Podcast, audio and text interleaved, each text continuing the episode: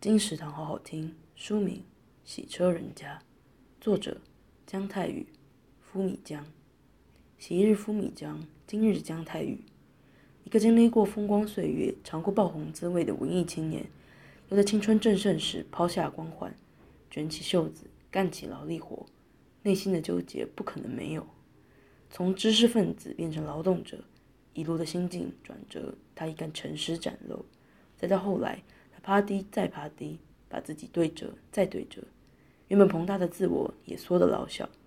这次姜太宇不写虚构小说，而是一个他走了十年，以污水、汗水及无奈构成的现实世界。洗车人家由宝瓶文化出版，二零二一年十月。金石堂陪你听书聊书。